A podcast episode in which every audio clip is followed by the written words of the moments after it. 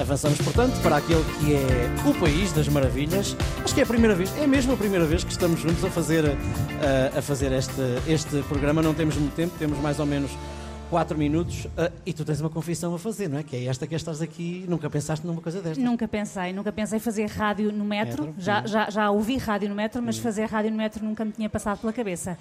Então, para comemorar esta data, uh, do, perguntei a quem, nos, a quem nos segue se haveria alguém com boas histórias que se tivessem uhum. passado no Metropolitano de Lisboa e fiquei contentíssima quando recebi algumas bem giras. Então. Eu ia deixar a melhor para o fim, mas já percebi que estamos aflitos de tempo, portanto é melhor, não gastar, é melhor gastar já essa ficha, uh, porque é a melhor história. Uh, uma ouvinte que preferiu não ser identificada conheceu o marido onde? No onde? metro. No metro. No, no metro. Amor à primeira vista, de certeza. Foi um amor muito interessante. Vamos hum. ouvir. É, é, a história toda ela é uma delícia. Isto aconteceu em setembro de 2010. Uhum. A nossa uhum. ouvinte trabalhava numa empresa participada do metro de Lisboa, na Avenida uhum. Fontes Pereira de Melo, e um dia está toda bem posta, nos seus saltos altos, a sair da estação de Picoas, e o seu sapatinho, não percebi muito bem como, foi parar aos carris. Uhum. Uh, bom, ela terá falado com alguém que disse que já ia resgatar o sapato em segurança, mas entretanto apareceu um cavalheiro que sugeriu ajudá-la a subir as escadas e a acompanhá-la até onde ela fosse. E foi então que perceberam que trabalhavam na mesma empresa, apesar de nunca se terem cruzado ou pelo menos não terem dado pela presença um do outro. Hum.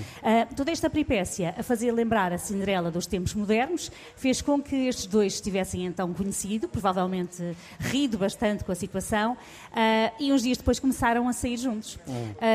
ela, entretanto, tinha uma viagem marcada para Nova Iorque e quando voltou começaram oficialmente a namorar. A distância deve tê-los feito perceber que já não podiam viver viver um sem o outro. Namoraram três anos, estão casados há dez. Não é lindo? Isto foi o metro que os uniu. Não, é maravilhoso. E, e que o homem não se para com o metro neste caso em concreto, não é verdade? Exatamente, nem pensar juntos para sempre nos carris da vida. Este é meu Bem, poeta que hoje. Lindo, que não é? lindo, é? Lindo, lindo. lindo.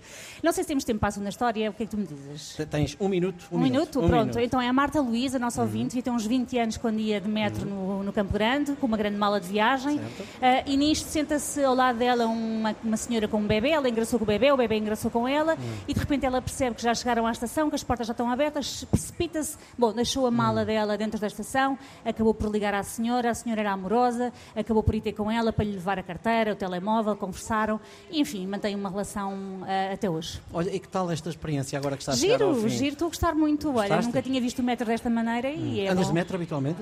Por acaso já há algum tempo, não ando que tenho mota.